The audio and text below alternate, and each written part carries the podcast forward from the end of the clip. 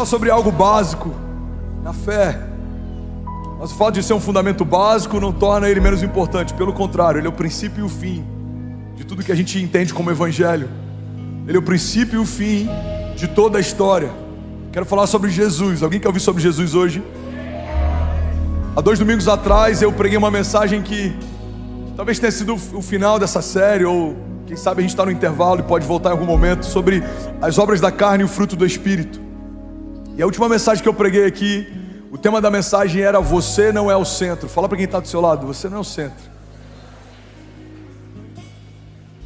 Você não é o centro. A gente tem ouvido tantos sermões, a gente tem buscado, às vezes na igreja, só ferramentas para que a gente possa viver a nossa própria história. Isso pode fazer com que a gente acredite numa mentira de que somos o centro. Não, não somos o centro. E é glorioso entender que a gente é coadjuvante numa história em que Jesus é o ator principal, amém? É glorioso entender que nós somos secundários numa história em que Ele é o princípio e o fim de todas as coisas. E hoje eu quero retomar falando sobre Jesus, sobre quem Ele é, sobre o que Ele carrega, sobre o que a gente pode nele. Não entender sobre Jesus e caminhar na fé é algo que não tem como coexistir. Se Ele é a base, tudo começa a partir dele. Se ele é o centro, tudo está ao redor dele. Caminhar com Jesus sem saber quem ele é, faz com que facilmente a gente se torne religioso sem perceber. Pastor, você é contra a religião? Não, a religião, no original, o termo religião significa religar. É o que conecta a criação com Deus. O problema não é a religião, o problema é quando a gente se torna só religioso. O problema é quando a revelação de Jesus não existe, mas as práticas, os usos e costumes sim. Quando a gente pratica algo sem saber o porquê pratica, quando a gente tenta obedecer algo sem saber o que ele espera de nós, como é possível obedecer um comando se eu não sei o que foi comandado? Como é possível obedecer uma palavra se eu não sei qual é a palavra que foi dada, irmão? O princípio da obediência é poderoso, mas ele é ele é antecipado por um princípio, que é de saber ouvir os céus. É impossível você ser um bom filho, um filho obediente, se você não desenvolveu a habilidade de ouvir os céus. Tem muita gente que até quer viver a vontade, mas não sabe qual é a vontade. Tem muita gente que quer viver a promessa, mas não sabe qual é a promessa. Agora, irmão, se viver uma promessa sem saber qual é, se viver a vontade de Deus sem saber qual é, já é impossível. Imagina se tornar um filho de Deus sem saber quem Deus é. Toda revelação de quem Jesus é me dá acesso a toda promessa que Deus tem para mim. Ele é a chave, ele é o caminho e ele é o destino. Ele não é só o destino final, ele é o caminho que me leva até lá. Tudo começa nele, tudo se mantém nele, tudo termina nele, tudo aponta para ele, a glória é toda dele. Alguém está comigo? Diga amém. Então, quando eu entendo que eu não sou o centro, e eu desocupo esse lugar, agora ele está disponível para Jesus ocupar, porque a gente não pode ocupar esse lugar junto. Muitas vezes a gente quer colocar Jesus e outros senhores ocupando o mesmo lugar de governo na nossa história. Não dá para ser ambicioso, ganancioso, não dá para me mover pelos meus planos, pelos meus sonhos e ainda assim honrar os sonhos de Deus, porque ou eu vivo a minha vontade ou eu vivo a dele, ou eu vivo os meus planos ou eu vivo os deles. Alguém está comigo? Diga amém. E muitas vezes a gente ouve sobre isso, parece que é algo sacrificial. Mas na verdade não tem nada melhor do que abrir mão dos meus sonhos pequenos para viver a altura dos sonhos de Deus. Pastor, eu quero viver esse sacrifício de abrir mão da minha vontade. Ô oh, meu filho, pega a nossa, compara com a dele. Se tem alguém que viveu um sacrifício para a gente estar tá onde a gente está, esse alguém foi Jesus. Ele abriu mão de toda a glória. A gente recebeu ela. Ele abriu mão de toda herança, a gente recebeu herança. Ele abriu mão de filiação. Aquele que não cometeu pecado se fez pecado para que nós fôssemos feitos justiça de Deus. O livre se fez escravo, o abençoado se fez maldito que tinha saúde perfeita se fez enfermo. O único que era livre de qualquer condenação se fez cativo, para que nós recebêssemos aquilo que era dele por direito. Jesus recebeu o que era meu por direito, para que eu recebesse o que era dele por herança. Alguém está comigo? Diga amém. E é sobre ele que eu quero falar nessa manhã. Tem uma frase do Tim Keller, inclusive eu queria honrar o legado dele, é um teólogo extraordinário que faleceu essa semana. E uma das frases dele que eu amo, ele diz que você não percebe que Jesus é tudo que você precisa, até Jesus se tornar tudo que você tem. Vamos ser sinceros, irmão. Tem algumas crises que a gente viveu que a gente precisou perder coisas para perceber que Jesus era tudo que a gente precisava. A maturidade faz com que a gente não precise perder mais para entender que a gente já tem tudo que precisa. Sabe, tem um provérbio oriental que diz que os sábios aprendem com os erros dos outros, os burros aprendem com os próprios erros, e os ignorantes nunca aprendem. Entender que Jesus é tudo que a gente precisa no tempo bom faz com que a gente nem precise passar por um tempo mal para entender que já tinha tudo que precisava. Mas às vezes a gente precisa perder algumas coisas para entender que a gente já tinha tudo, irmão. Guarda isso em nome de Jesus. Você não precisa perder mais nada para re reconhecer que Jesus é tudo que você tem. É tudo que a gente tem, Ele é tudo que a gente tem. Jesus é tudo que a gente precisa, Ele é suficiente. A palavra suficiente é tão poderosa, mas às vezes ela é tão negligenciada. A gente fala que ele é suficiente, mas o que, que significa de fato suficiente? Significa que ele supre toda falta, ele preenche todo vazio, nada precisa ser acrescentado. Ele é suficiente.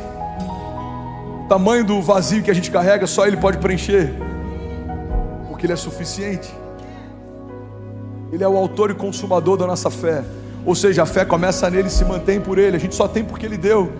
Nós amamos porque Deus nos amou primeiro. A gente só conhece o amor porque o amor nos conheceu quando a gente não conhecia. Irmão, é tão forte o entendimento de quem Jesus é que você percebe que pessoas que conhecem a Jesus com mais profundidade, elas carregam mais autoridade, porque uma das coisas que são diretamente ligadas ao conhecimento de Deus é a autoridade. Quanto mais eu conheço Deus, mais autoridade o Senhor me confia. Você está comigo? Diga amém. Efésios 1,18 diz: Eu oro também para que os olhos do coração de vocês sejam iluminados, a fim de que vocês conheçam a esperança para a qual Ele os chamou, as riquezas da gloriosa herança dele nos santos e a incomparável grandeza do seu poder para conosco, os que cremos, conforme a atuação da sua poderosa força. Esse poder ele exerceu em Cristo, ressuscitando dos mortos e fazendo-o assentar-se à sua direita nas regiões celestiais, muito acima de todo governo e autoridade, de todo poder e domínio e de todo nome que se possa mencionar, não apenas nessa era, mas também na que há de vir. Deus colocou todas as coisas debaixo de seus pés e o designou cabeça de todas as coisas para a igreja, que é o seu corpo, a plenitude daquele que enche todas as coisas em toda e qualquer circunstância. Alguém pode dizer glória a Deus por isso?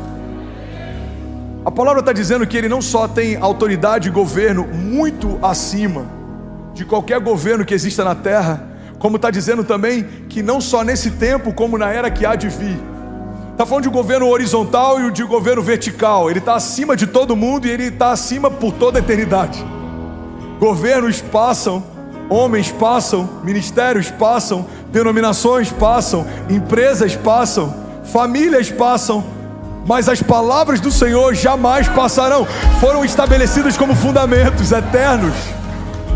É por isso que é muito fútil comparar os nossos sonhos com os dele, porque os nossos duram décadas, os dele não tem fim. As palavras que o Senhor tem para nós são palavras de vida eterna, as promessas apontam para a eternidade, porque é lá onde ele habita. Ele quer levar a criação para o lugar onde Ele está. Deus se move na eternidade, Ele é o Pai da eternidade. E as promessas que Ele, que ele tem para nós não são promessas que passam. Irmão, olha para mim. A Bíblia diz que se temos esperança em Cristo apenas para dias como esses, de todos os homens somos os mais dignos de compaixão. Jesus não é uma resposta para hoje, ele não é um remédio para o doente, ele não é um empréstimo para o falido. Jesus não é para suprir uma falta de hoje, as faltas de hoje elas vão passar.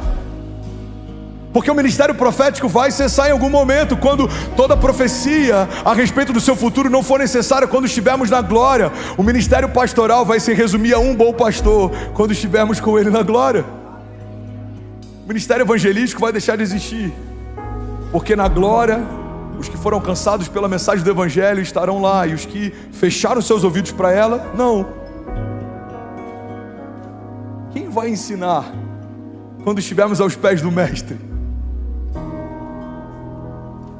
O que, que a gente vai ofertar quando estivermos na glória? Irmão, A vida é um sopro, mas o que a gente faz em dias como esses vão ecoar na eternidade. E a gente tem que ter discernimento. O entendimento da finitude faz com que a gente se mova com mais temor, com mais urgência, com mais intencionalidade, com mais respeito. Não dá para adiar sonhos de Deus quando na verdade eu não sei quando terminam os meus. Não dá para colocar para frente aquilo que Deus está me pedindo para fazer com Ele hoje, porque eu não sei até quando eu vou ter tempo para fazer com Ele. O Tim Keller era um cara extraordinário, partiu essa semana. O relato dos filhos é que ele pediu para ficar sós com a esposa, ela deu um beijo na testa dele, ele deu o último suspiro e partiu. E quando tiver homens de Deus como esse, como vários outros, a gente tem que ter esse entendimento, irmão, que um dia eles eram jovens sonhando algo com Deus. Quando piscaram os olhos, tudo que eles podiam semear foi semeado e agora você vai colher o que você semeou. A eternidade Muitas vezes ela é mal compreendida. Eu, sabe o que eu amo? A gente prega a mesma mensagem, Jesus leva a gente cada hora para um lugar diferente. Isso é muito forte. A eternidade é muito mal compreendida às vezes pela igreja. A gente acha que a eternidade começa quando a gente morre. A eternidade começou quando você foi gerado no ventre da sua mãe. O seu destino que está sendo definido ao longo da tua jornada, mas já é vida eterna. O destino eterno é que vai ser escolhido. Nem todo mundo escolhe o inferno como destino, mas alguns escolheram quando escolheram o caminho que leva para lá. A mesma dinâmica acontece com Jesus. Ele diz: Eu sou o caminho, a verdade e a vida, e ninguém vai ao Pai se não for através de mim. Como escolhemos o céu? Quando escolhemos Jesus como o caminho que leva até lá. É o único caminho. Não há outro caminho, não há outro Deus, não há outro Senhor, não há outro nome, não há outro Salvador, não há outro mediador, não há outro intercessor, não há. A palavra diz em todo tempo: tudo começa nele, termina nele. Paulo disse: um anjo dos céus descer e ensinar para vocês um evangelho diferente do que esse que foi ensinado, considerem anátema, maldição. Jesus é o único filho de Deus, era até enfrentar a morte. Ao terceiro dia, ele é chamado de volta dos mortos, ressuscita e se torna agora o primogênito entre muitos. O sacrifício de Jesus abriu de novo acesso ao Pai não fosse o sangue dele nos redimindo, seríamos fulminados pela santidade de Deus, mas porque ele nos redimiu, agora a santidade nos atrai. O que antes nos matava, agora nos edifica. O que antes nos afastava, agora nos aproxima. Jesus construiu um caminho de volta ao Pai e foi construído com sangue. A gente olha para a história de Davi, em todo o Antigo Testamento a gente vê Jesus oculto ou simbolizado ou sendo apontado. No Novo Testamento e na Nova Aliança a gente vê Jesus sendo revelado. Isaías anunciava a respeito dele, a gente vê a prefiguração de Jesus em vários momentos. A serpente de bronze sendo levantada no meio do povo, o juízo de Deus sendo liberado sobre ela. Em vários momentos a gente vê, mas tem um momento que eu acho interessante. A Bíblia fala que Davi, ele quer trazer a presença do Senhor de volta para a cidade. Naquela época a presença ela ela se revelava no ato, no Santo dos Santos, um sumo sacerdote entrava pontualmente naquele lugar, então a glória de Deus se manifestava de forma visível. Um único homem, em momento pontual, muito consagrado, podia ter acesso. Ao redor da cintura dele ficavam alguns sininhos. Se ele não tivesse santidade, quando ele entrava na presença, ele era fulminado. Então, os sacerdotes do lado de fora, quando ouviam que o sininho parou de tocar, sabiam, ele foi fulminado. E eles puxavam pela corda, e um outro sumo sacerdote então entrava naquele lugar tem noção do nível de temor que existia para um lugar de acesso que a gente tem hoje com total liberdade? Irmão, o nível de acesso foi facilitado, mas o temor não pode ser diminuído. É o mesmo Deus, é a mesma santidade, é a mesma glória. Sabe o que é interessante? A Bíblia diz que Davi então ele quer trazer essa arca de volta para a cidade, ele faz a coisa certa do jeito errado manda colocar em carros de boi, eles estão facilitando o processo. Todas as vezes que a gente tenta facilitar o processo para carregar a glória, a gente vai ferir a glória. Ele tenta fazer a coisa certa do jeito errado, e ele, no meio do caminho, você já sabe dessa história: um dos bois tropeça, a arca vai cair, Zá tenta segurá-lo, ele é fulminado. Então Davi ele começa a ficar constrangido. Deus, eu estou tentando fazer a coisa certa. Até que ele entende. Eu tenho que fazer do jeito certo. A arca foi para a casa de Obed-Edom, tudo que ele fez prosperou. A notícia chega para Davi. Essa história você já sabe, eu já ministrei sobre ela também, vou resumir bastante. Davi então fala: Vamos carregar de novo a arca, mas agora no ombro dos sacerdotes. E algo acontece. a cada X passos que a gente der, a gente vai sacrificar. Vai sacrificar o boi, novilho, a gente vai, a gente vai oferecer sacrifícios ao Senhor, e a gente vai edificar um altar para o Senhor. Você está comigo? Diga amém. Irmão, você consegue imaginar quilômetros de distância entre o lugar onde a arca estava e o lugar onde a arca foi, sendo marcada por sacrifícios e sangue? Você sabe o que está acontecendo nesse exato momento? Uma prefiguração, um apontamento do que aconteceria para a gente ter acesso de volta à presença. Homens vinham altares e animais sendo mortos, mas dos céus, quando Deus olhava de cima para baixo, ele via um caminho de sangue da arca da aliança até o retorno da presença. Você sabe que deu acesso à presença do Pai?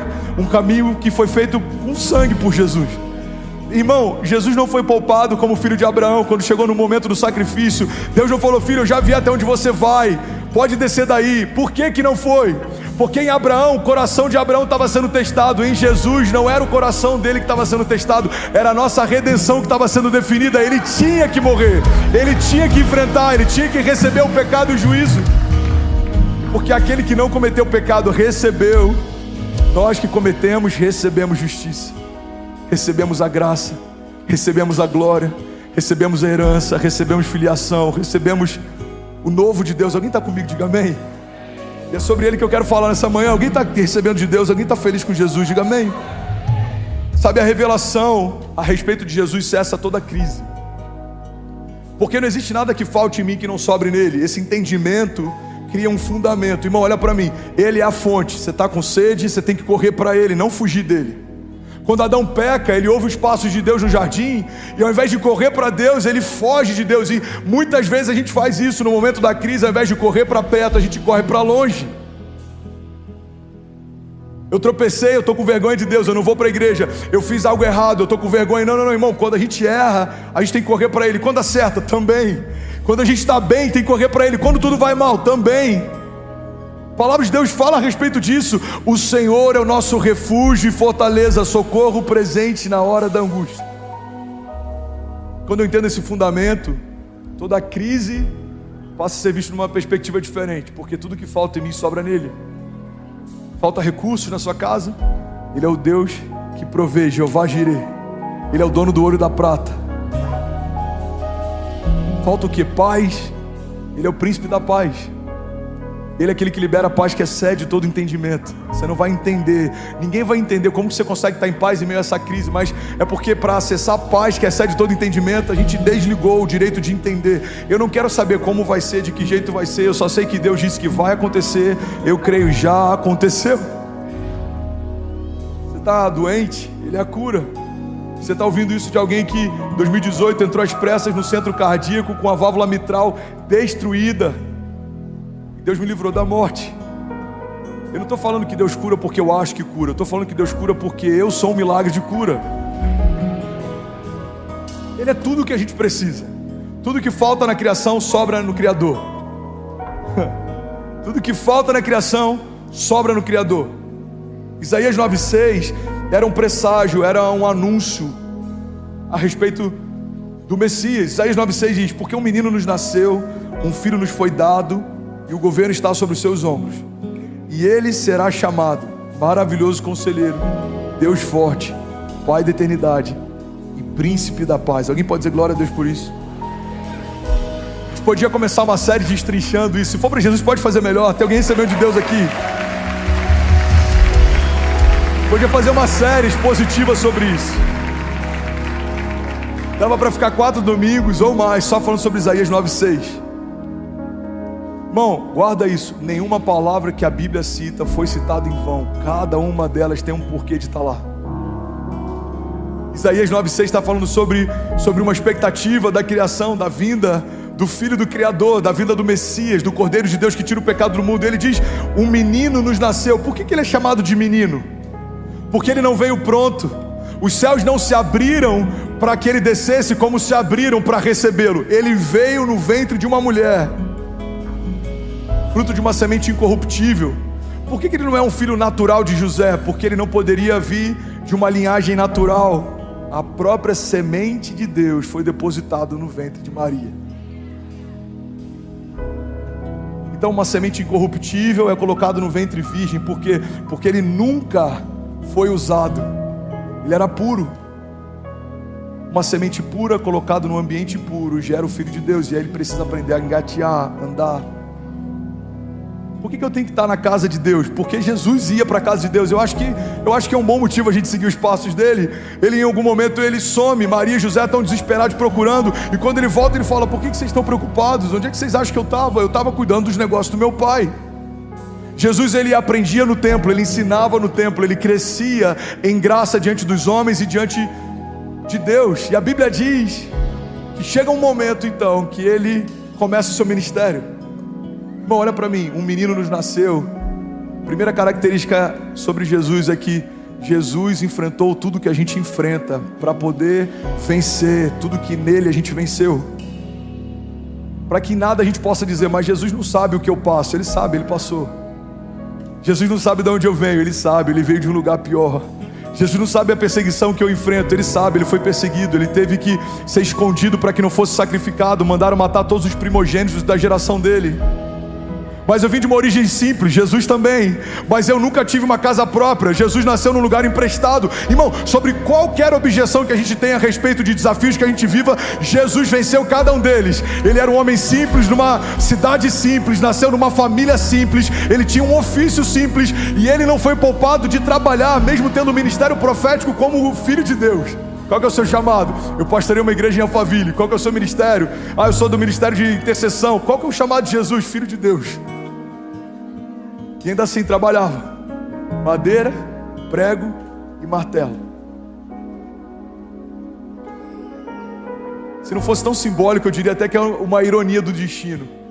O Filho de Deus que veio para ser colocado sobre um madeiro, trabalhou todos os dias com madeira, prego e martelo, os mesmos elementos que o crucificariam no futuro.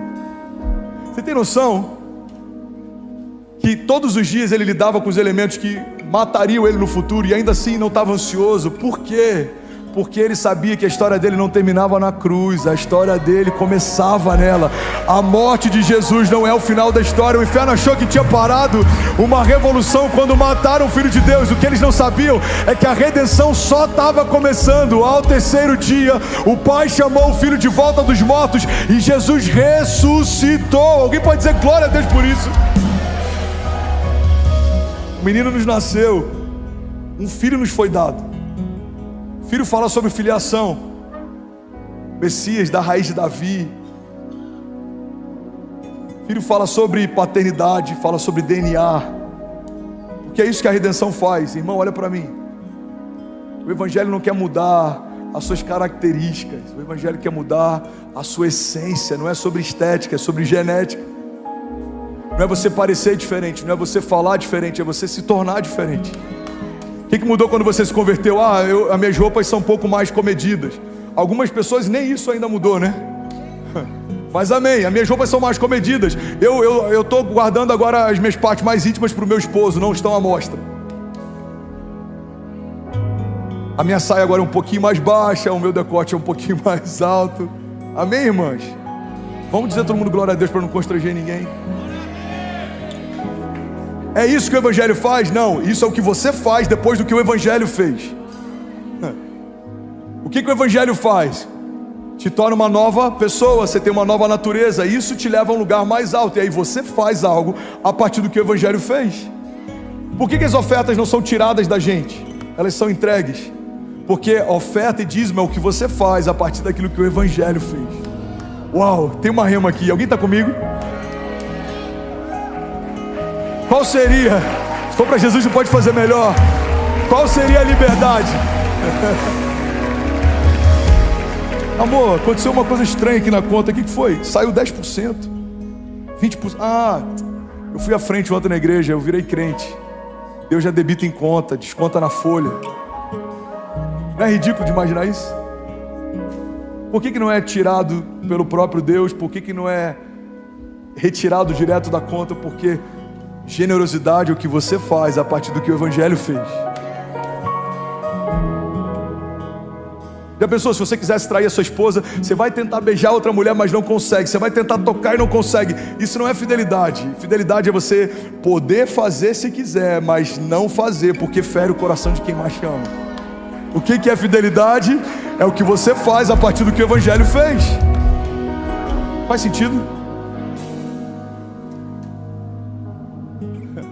Uma nova vida fala a respeito de uma nova natureza, uma nova natureza nos leva a fazer coisas novas. Por quê? Porque não é a minha característica que foi transformada, é a minha essência que foi transformada. Eu era escravo, agora eu sou filho, eu era cativo, agora eu sou livre. Eu estava perdido, eu fui encontrado. Jesus diz: o inimigo veio para roubar, matar e destruir, mas eu vim para que tenham vida e vida em abundância. Um filho nos foi dado, fala de DNA. Bate assim no seu braço. Ó. Fala comigo, eu tenho o DNA de Deus correndo nas minhas veias. Fala, o sangue de Jesus circula dentro de mim. O sopro de Deus foi soprado em você. O zoe de Deus, a própria vida de Deus. No original, lá em Gênesis, quando a Bíblia diz que Deus soprou o fôlego de vida sobre a criação, fala sobre zoe a própria vida de Deus. Quando Jesus lá na frente diz: O inimigo veio para roubar, matar e destruir, mas eu vim para que tenham vida. No original, essa vida que ele fala é, o mesmo, é a mesma vida que foi soprada no jardim, irmão. Jesus veio para que o sopro de vida do jardim pudesse voltar para dentro de nós. As nossas narinas foram preenchidas com a, o DNA de Deus, o fôlego de Deus. Você não é qualquer um, não dá para viver qualquer coisa. É chamado povo de Deus. Se o meu povo, que se chama pelo meu nome, se humilhar e clamar e se arrepender dos seus maus caminhos, buscar a minha face, eu, Senhor, ouvirei dos céus, perdoarei os seus pecados e sararei a sua terra. Alguém está feliz ainda? Diga amém. É Isaías continua dizendo: e o governo está sobre os seus ombros. Olha que glorioso. Ele começa com o governo sobre os ombros ele termina com coisas as coisas debaixo dos seus pés. Um menino nasceu com o governo sobre os ombros, e um rei foi exaltado com todas as coisas debaixo dos seus pés. Irmão, ele não recebeu o governo depois que ele foi crucificado, ele já tinha todo o governo e autoridade. Quando Jesus falava, era o próprio Deus falando. É por isso que ele fala para um ouvido que não funcionava e Lázaro reviveu.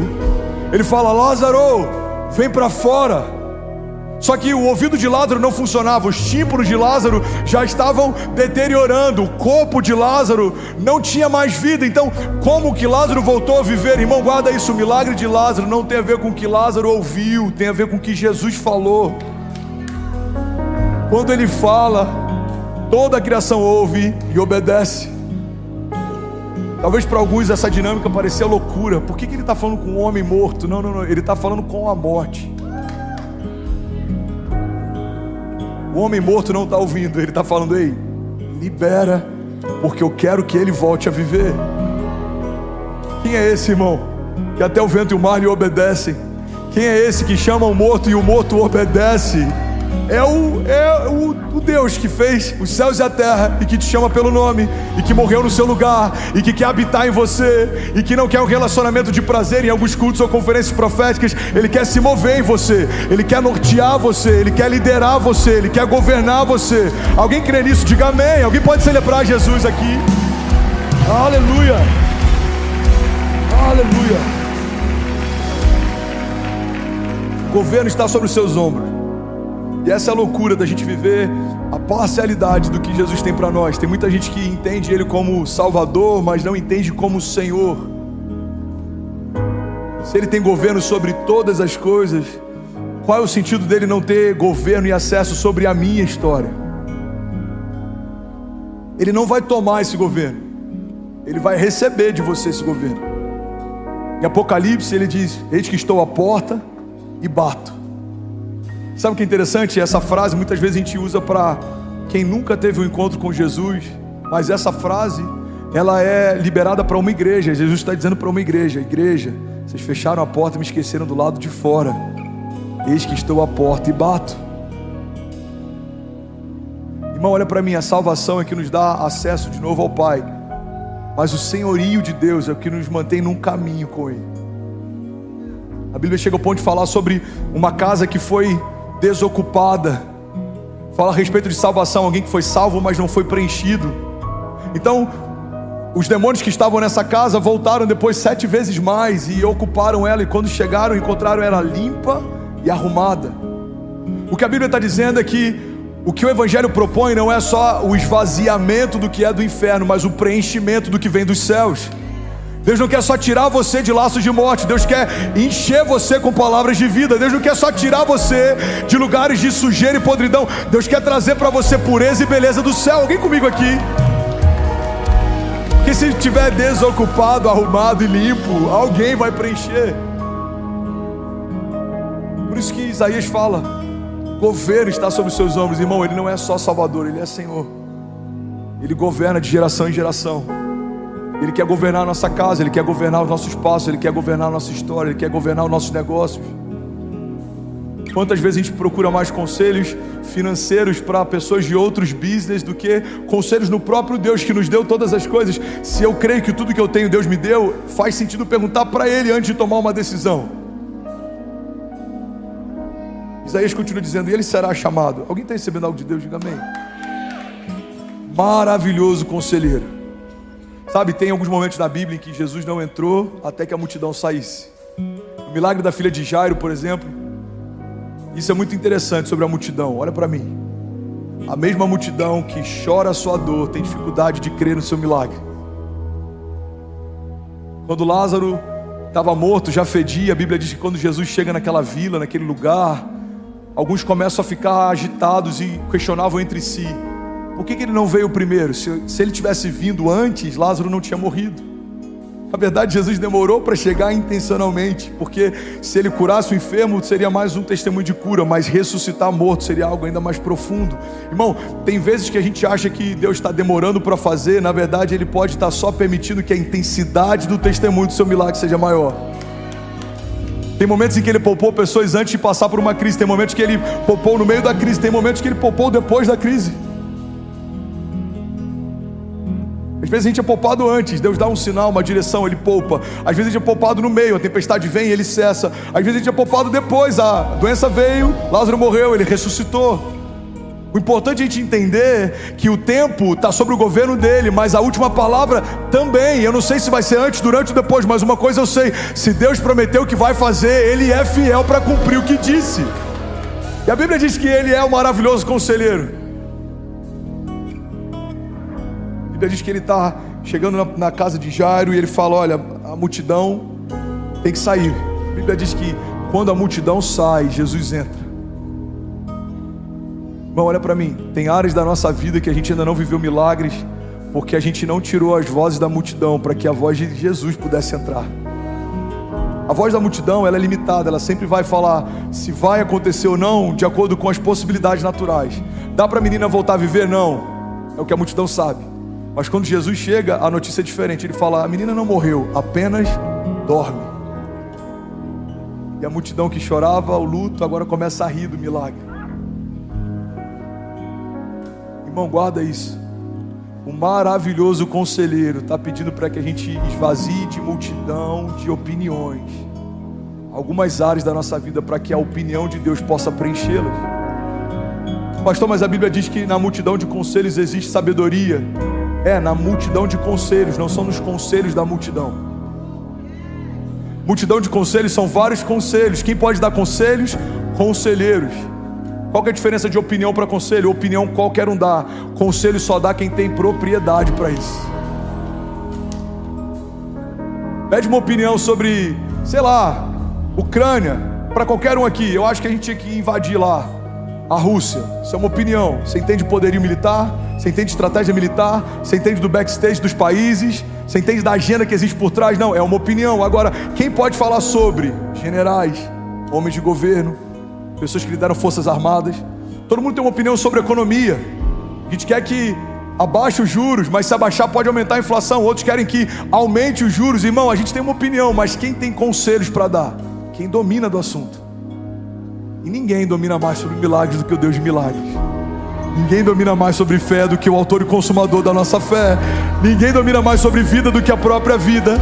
Ninguém domina mais sobre destino do que o Pai da eternidade. Então, confia, irmão. Deus sabe o que está falando quando te fala alguma coisa. Ele é um maravilhoso conselheiro. Tem milagres que só vão acontecer quando a multidão sair. Segunda característica a respeito de como ele vai ser chamado: Deus forte. Em outras versões, na King James atualizada, Deus Todo-Poderoso. Fala comigo, Deus é Todo-Poderoso. O que significa um Deus forte? O que significa um Deus Todo-Poderoso? Um Deus que pode todas as coisas. Ele pode todas as coisas. E ele provou isso. Os historiadores falam a respeito da ressurreição de Jesus. Outras religiões falam a respeito da ressurreição de Jesus. Ele não citou que ressuscitaria, ele ressuscitou. Ele não comunicou que ressuscitaria, ele ressuscitou. Se nem a morte pôde pará-lo, o que, que pode detê-lo? A Bíblia diz que se Deus é por nós, quem será contra nós? Agindo Deus em nosso favor, quem impedirá o seu agir? Irmão, a porta que ele abre, ninguém fecha, a porta que ele fecha, ninguém abre. Se ele quiser fazer algo, ninguém pode impedi-lo. Tem um texto de um momento entre Jó e Deus que eu acho poderoso. Jó começa a questionar a Deus porque o porquê de algumas coisas e Deus fala para ele: Jó, eu vou te responder o porquê dessas coisas. Se antes você me responder algumas coisas. E aí Deus começa a fazer questionamentos para Jó que até hoje, em 2023, a ciência moderna não conseguiu responder a maior parte delas. Deus começa a perguntar: Jó, onde é que você estava quando eu estabeleci os fundamentos da terra? Jó, onde você estava quando eu disse para o mar até onde ele poderia ir e aonde o orgulho dele se desfaria em ondas, espuma? Deus começa a citar todo o processo, irmão, essa conversa é gloriosa. Deus leva Jó para um lugar onde ele está estabelecendo fundamentos da terra, onde ele está criando tudo, onde ele está estabelecendo todo o ecossistema, toda a Via Láctea, a gravidade, a lei, todas as coisas. Você já parou para analisar o porquê que os planetas não colidem? Por que, que o Sol tem uma rotação perfeita? Por que, que a gente tem estações tão bem definidas, irmão? Porque Deus estabeleceu tudo que existe quando nada existia. João diz no princípio ele era o Verbo, o Verbo estava com Deus, o Verbo era Deus e todas as coisas foram feitas por meio dele, e sem ele nada do que foi feito se fez. Declara com autoridade, ele é o Deus forte, ele é o Deus todo-poderoso. Salmos 46, 1 diz: Deus é o nosso refúgio e a nossa fortaleza, auxílio sempre presente na adversidade.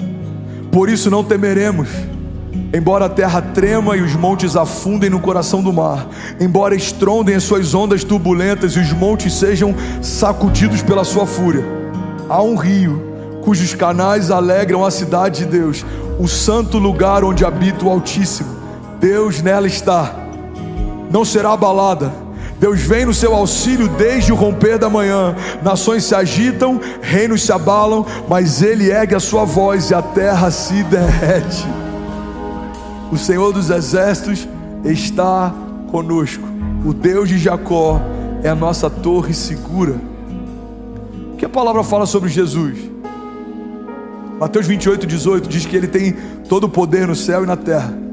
João 1,3, Romanos 11,36, Colossenses 1,15, Hebreus 1 diz que por intermédio dele todas as coisas vieram à existência e também é por conta dele que todas elas se sustentam.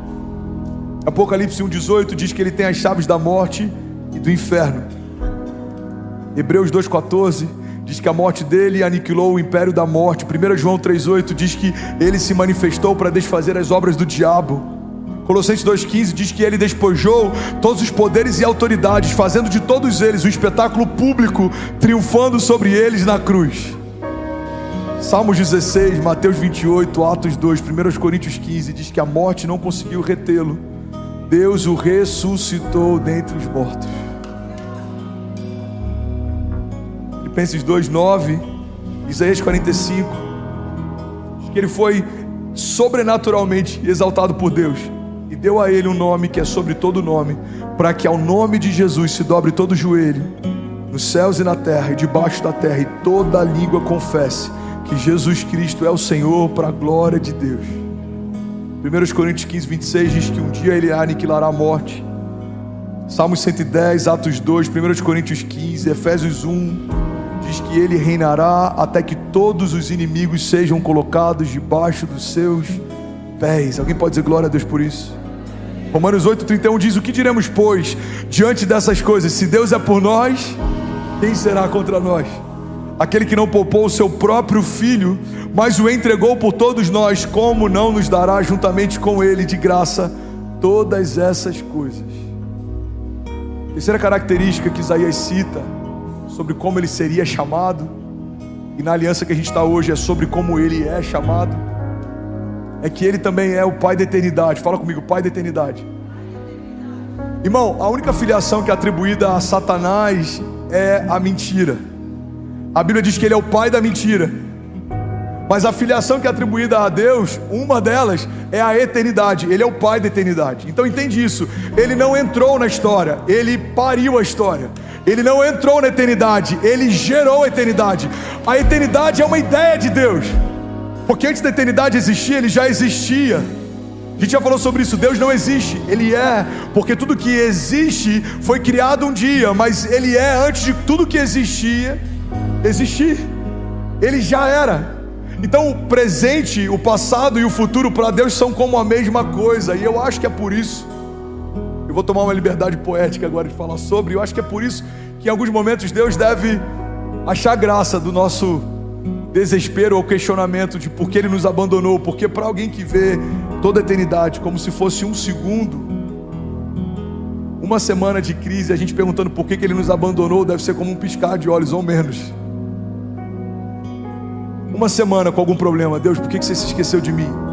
Filho, desculpa, eu acho que eu perdi alguma coisa. Eu gerei você quando nada existia, eu te chamava pelo nome antes do ventre da sua mãe existir. Eu entreguei o meu único filho para ter você de volta. Eu tenho promessas e palavras de vida eterna.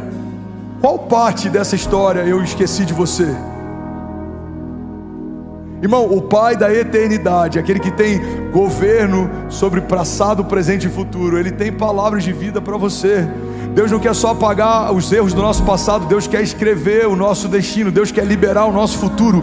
Deus tem coisas novas para a gente. Alguém crê nisso? Diga amém.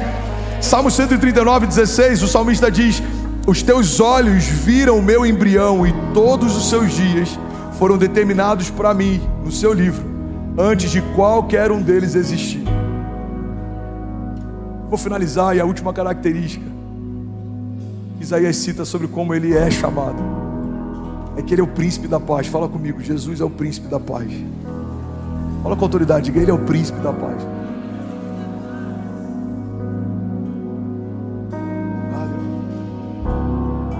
Segundo alguns estudos, nenhuma geração foi tão ansiosa como a nossa. Nunca houve tantas crises de pânico, ansiedade, depressão, medo e pensamentos suicidas como nos dias que a gente está vivendo hoje. Irmão, até algum tempo atrás, o número de mortes com guerras, acidentes, doenças, era maior do que o de suicídio, mas os dias que a gente está vivendo, como os dias de hoje, a gente tem pessoas tirando a vida com um número mais elevado do que todas as guerras somadas. Nunca foi tão importante a revelação do príncipe da paz como em dias como os que a gente está vivendo. Quem é o príncipe da paz? É aquele que primeiro estabeleceu paz entre a criação e o Pai. A gente só tem acesso ao Pai porque ele estabeleceu paz nesse relacionamento. Antes da gente ter uma paz interior, ou antes dele gerar paz ao nosso redor, ele gerou paz entre o Criador e a criação. A Bíblia diz que nós fomos reconciliados com Deus através do sacrifício físico de Jesus. Irmão, você foi reconciliado porque numa relação que não estava boa, Jesus foi o intermediador e estabeleceu paz entre o pai e os filhos. Como que ele estabeleceu a paz? Se entregando à morte para que nós pudéssemos receber a vida. O único filho de Deus morreu para que todos os homens pudessem ser feitos filhos de Deus. João 3,16 diz que Deus amou o mundo de tal maneira que entregou o seu único filho para que todo aquele que nele crê não pereça, mas seja salvo. E eu amo falar isso na versão atualizada dos incendiários, que é mais ou menos assim: Deus amou você de tal maneira que ele aceitou a ideia de abrir mão de Jesus por alguns dias, mas não aceitou a ideia de abrir mão de você para sempre. Deus amou você, Deus desejou você, Deus resgatou você. Aleluia! Palavra redenção também significa resgate. O que foi a redenção? Foi o resgate.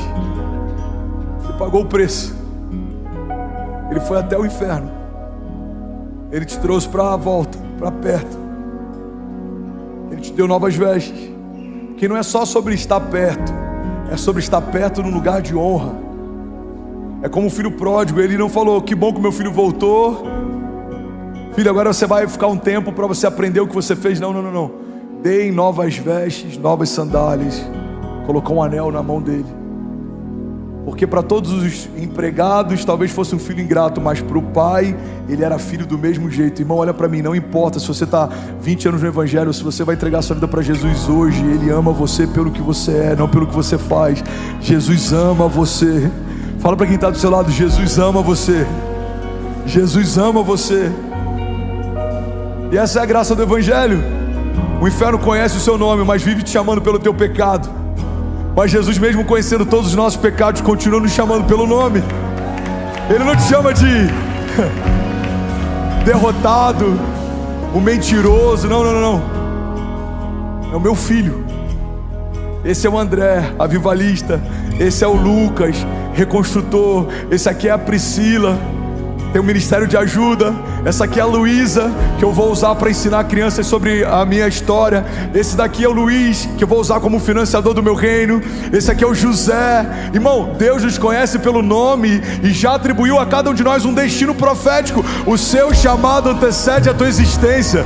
Deus não olhou para a terra e viu o que fazia e te deu um chamado para suprir uma necessidade. O seu chamado já existia antes de você existir. Ele sonhou com você, você não foi um fruto do engano, do acaso, por mais que os seus pais possam dizer isso.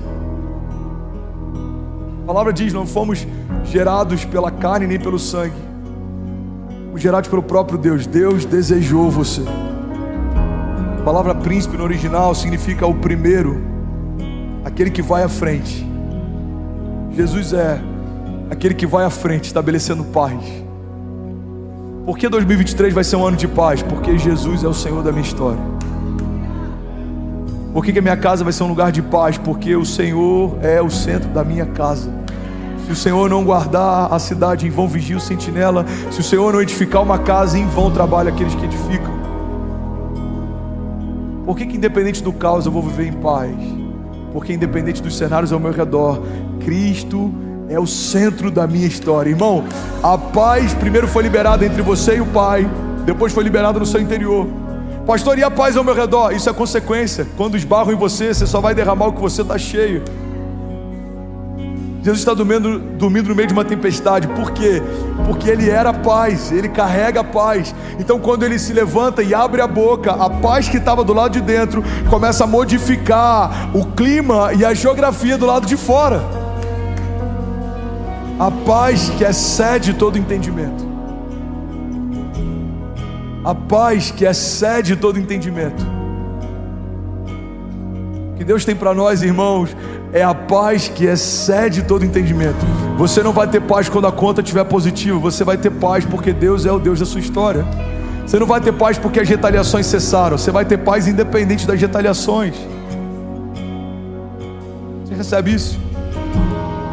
Colossenses 1,12, o louvor pode subir. Diz assim: dando graças ao Pai, que nos tornou dignos de participar da herança dos santos no reino da luz. Pois Ele nos resgatou do domínio das trevas e nos transportou para o reino do Seu Filho amado, em quem temos a redenção, a saber, o perdão dos pecados. Ele é a imagem do Deus invisível, o primogênito de toda a criação pois nele foram criadas todas as coisas, nos céus e na terra, as visíveis e as invisíveis, sejam tronos ou soberanias, sejam poderes ou autoridades, todas as coisas foram criadas por ele e para ele. Ele é antes de todas as coisas e nele tudo subexiste. Ele é a cabeça do corpo, que é a igreja. Ele é o princípio e o primogênito dentre os mortos, para que em tudo ele tenha supremacia pois foi do agrado de Deus que nele habitasse toda a plenitude e por meio dele reconciliasse consigo todas as coisas, tanto as que estão na terra quanto as que estão nos céus, estabelecendo a paz. Pega isso, irmão. estabelecendo a paz através do seu sangue derramado na cruz. Pastor, como que eu vou experimentar a paz? Só pelo sangue, irmão. Sangue dá acesso, o sangue dá destino, o sangue dá filiação, o sangue libera identidade, o sangue libera novas armas, novas ferramentas, o sangue te dá acesso à sabedoria de Deus. A Bíblia diz: Deus dá sabedoria livremente àqueles que pedem. O sangue te dá acesso ao reino. Jesus fala para Nicodemos: ninguém pode ver o reino, e depois ele conclui dizendo: ninguém pode acessar o reino do meu Pai, se não nascer de novo. O reino é o passaporte de acesso, o sangue é o passaporte de acesso ao reino de Deus. Você quer viver as promessas de Deus? Você tem que nascer de Deus, irmão. Só vive promessa de Deus os filhos de Deus. Promessas não são para simpatizantes da fé. Irmão, olha para mim. Eu sei que a gente está vendo um momento em que tem muitos simpatizantes da fé. E a gente se alegra só pelo fato de pessoas que não sentariam para ouvir sobre Jesus antigamente agora tem até se exposto e sentado para ouvir sobre Jesus hoje. Mas o que dá acesso à salvação não é você ser um simpatizante da fé, é você se tornar um filho de Deus. Tem muita gente frustrada porque tá todos os domingos ouvindo promessas, mas não vive promessas. Por que, pastor? Que eu ouço anos sobre promessas e não vivo promessas? Porque os frutos do o fruto do Espírito é para quem nasceu do Espírito. As promessas de Deus são para os filhos de Deus. A paz de Deus é para os filhos de Deus. O que Deus tem para você está disponível, irmão. O que, que eu tenho que fazer? Você só tem que confiar. A Bíblia diz: entrega os teus caminhos ao Senhor, confia nele e o mais Ele fará. A Bíblia diz que se nós cremos e confessarmos que Jesus é o nosso único e suficiente Salvador, nós temos pelo sangue dele acesso à vida eterna. E as coisas velhas ficam para trás, e a partir desse encontro, tudo se faz novo.